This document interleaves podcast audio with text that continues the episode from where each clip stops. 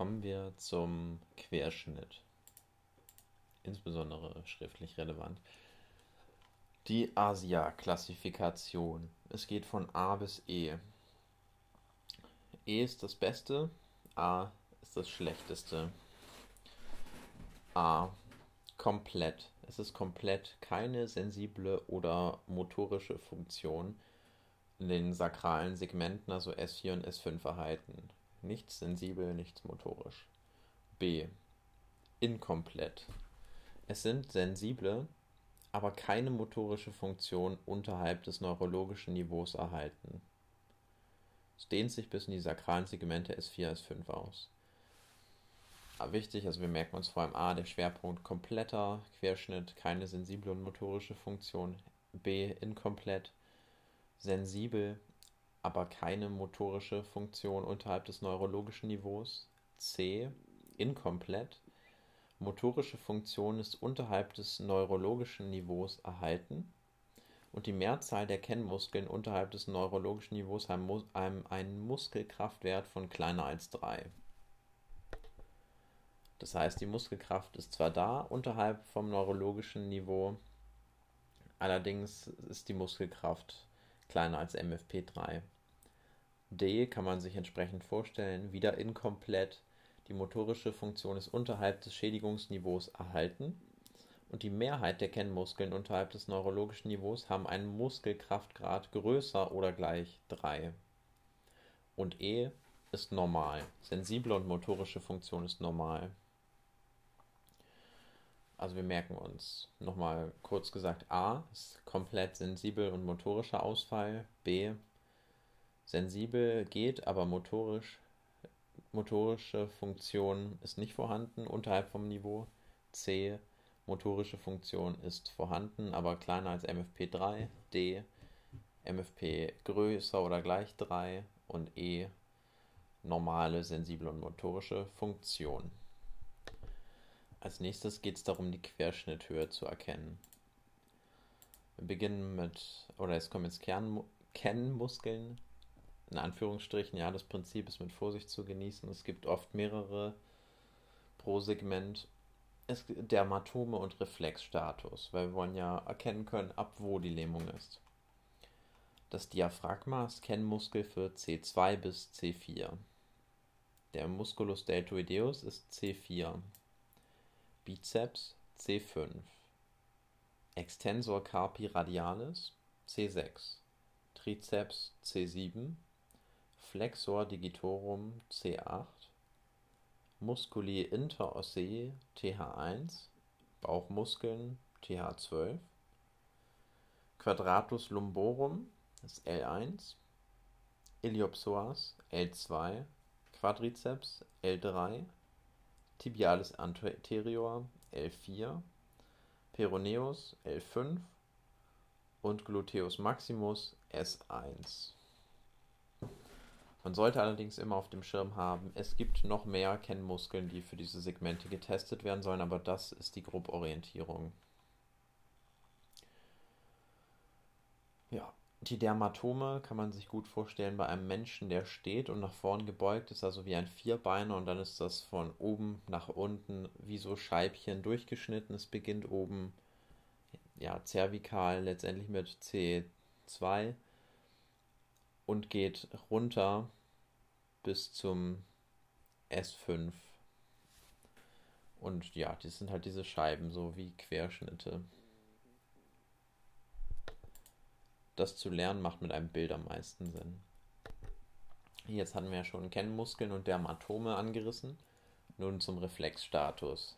C5 und C6 testet man über den Bizepssehnenreflex oder BSR ein Schlag auf die Bizepssehne bei einem entspannt angewinkelten Unterarm macht man und es löst eine leichte Flexion aus. Man testet dabei den Nervus musculocutaneus. C7 und C8 sind der Trizepssehnenreflex, Nervus radialis. TH8 bis TH12 ist der Bauchhautreflex. Man bestreicht die Bauchhaut von lateral nach von lateral oben nach unten medial und es kommt zu einer Kontraktion der Bauchmuskulatur ipsilateral, also gleichzeitig, und ein Verziehen des Nabels. Das sind die Nervi iliohypogastricus und ilioinguinalis.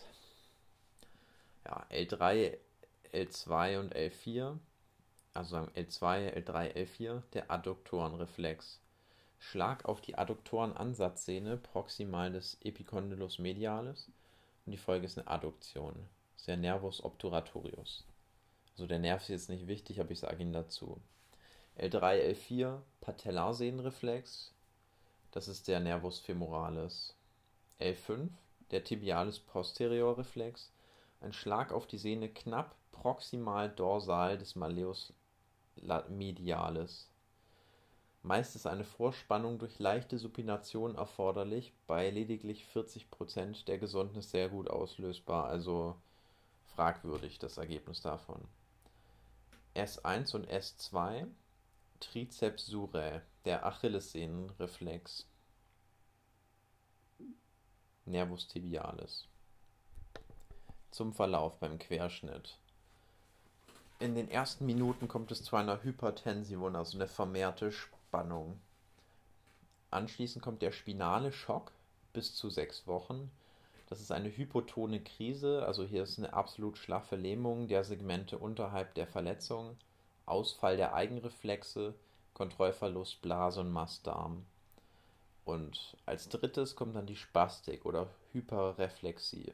Ein spastisch überhöhter Muskeltonus und übersteigerte Eigenreflexe. Autonome Hyperre Hyperreflexie. Die Prognose beim Querschnitt.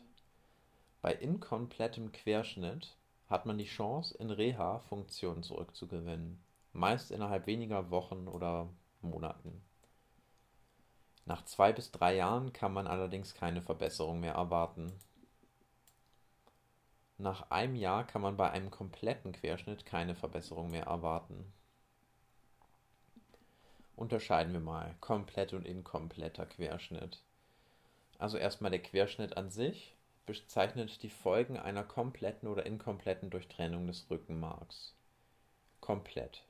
Das heißt, es gibt keinerlei Restleitung der Nerven durch den Spinalkanal, keinerlei motorische oder sensible Restfunktion unterhalb des Lähmungsniveaus. Inkomplett heißt, dass es nur zu einem Teil durchtrennt ist. Je nach Ausmaß gibt es motorische Restfunktion oder sensible Restfunktion unterhalb des Niveaus. Hängt natürlich auch davon ab, welche Bahnen genau durchtrennt wurden. Ja. Plegie und Parese hört man oft als Synonym. Die Parese ist allerdings eine unvollständige Lähmung, zum Beispiel in MFP2, weil hier ist ja noch dann Kraft vorhanden. Die Plegie hingegen ist eine vollständige Parese. Hier hat man ein MFP von 0 es gibt nämlich keinerlei, also das ist halt eine vollständige Lähmung.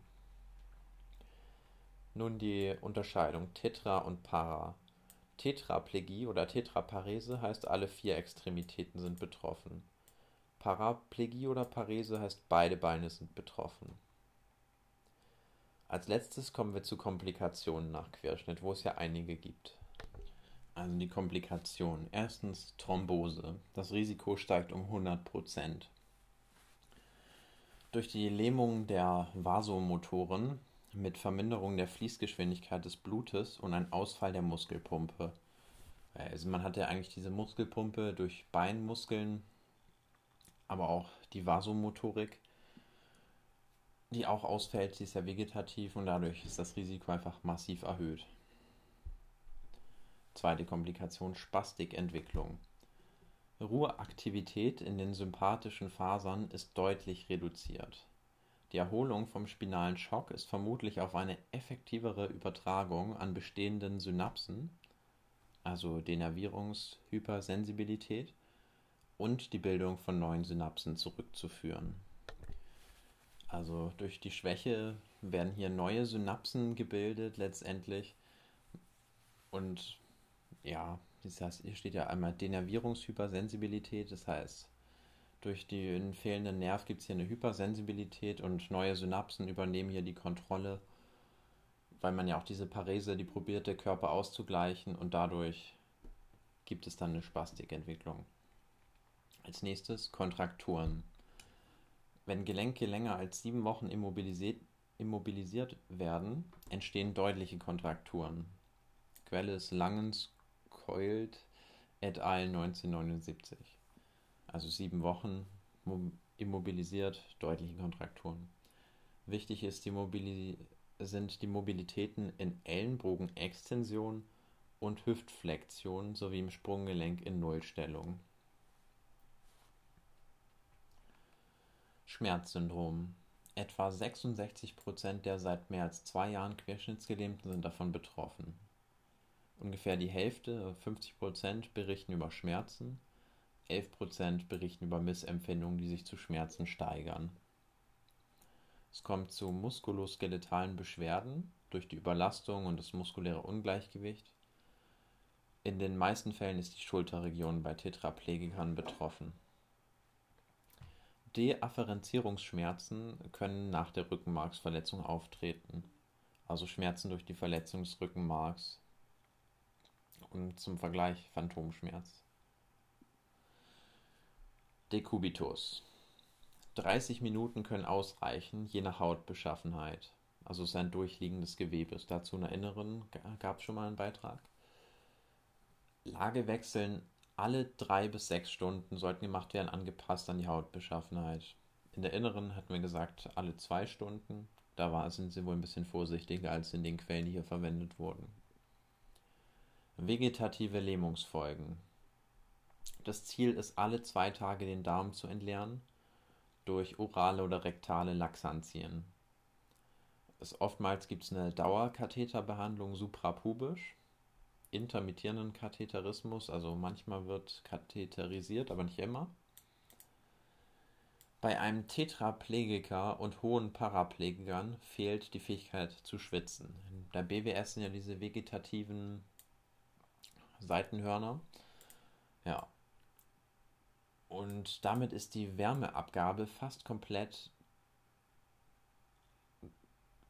geschädigt und durch peripheren Wärmestau hat, haben die Leute dann bis zu 39 Grad Celsius oder mehr, also Wärmestau. Verkehrte Auskühlung ist auch möglich durch sympathisch gesteuerte Schweißsekretion, also dass es zu einem übertriebenen Schwitzen kommt. Also es gibt auf jeden Fall vegetativ auch beim Schwitzen oder der Temperaturregulation Probleme. Eine Syringsentwicklung.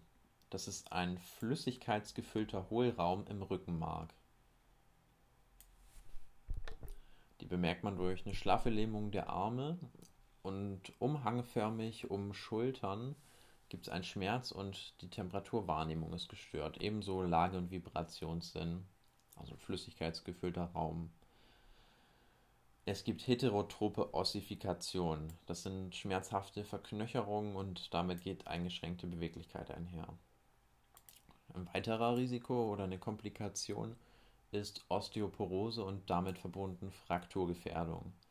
Man verliert einfach Knochenmasse durch die Minderbelastung und ja, die Frakturgefahr steigt. Ah, dieser Verlust an Knochenmasse kommt irgendwann zum Stillstand. Also es gibt so ein Minimum.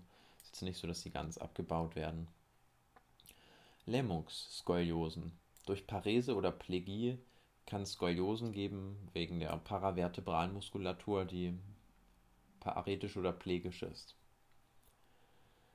Respiratorische Beschwerden. Schlechte Lungenbelüftung, kaum oder keine Möglichkeit abzuhusten und häufige Infektionen und gesenkte O2-Sättigung sind Folgen. Es gibt noch die Niere und ableitende Harnwege. Da gibt es häufige Infekte, Gefahren sind Stein- und Grießbildung, verstärkt Spastik und autonome Dysreflexie, die Blasenlähmung verändert sich, sollte man jährlich messen. S2 bis S4 ist das parasympathische Miktionszentrum. Der Parasympathikus lässt den Detrusor kontrahieren und den inneren Schließmuskel entspannen. Und der Sympathikus macht das umgekehrt. Er lässt den Detrusor entspannen und den inneren Schließmuskel kontrahieren.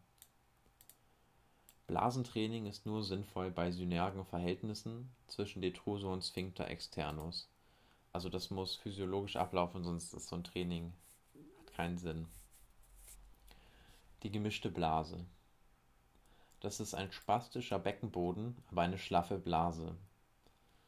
Hier ist die Selbstkatheterisierung eine Maßnahme. Wenn umgekehrt, also wenn die Blase spastisch ist und der Beckenboden schlaff, dann kann man suprapubisch klopfen und erschlaffende Medikamente einnehmen und sich selbst katheterisieren. Also dass man die spastische Blase. Ja, also das war jetzt gemischt. Es gibt noch die schlaffe Blase. Detrusor und Sphincter externus fallen hier komplett aus. Also einfach eine Inkontinenz in dem Sinne. Und die spastische Blase, das kommt vor beim Typ vom oberen motorischen Neuron. Die Regulation ist nur noch von Spinal ohne Hemmung aus den pontospinalen Reflexen. Es kommt zu einer Detrusor-Sphincter-Dyssynergie. Ganz grob zu dem, zur Blase, man kann sich merken, entweder sie ist schlaff oder spastisch. So, das war's zum Querschnitt.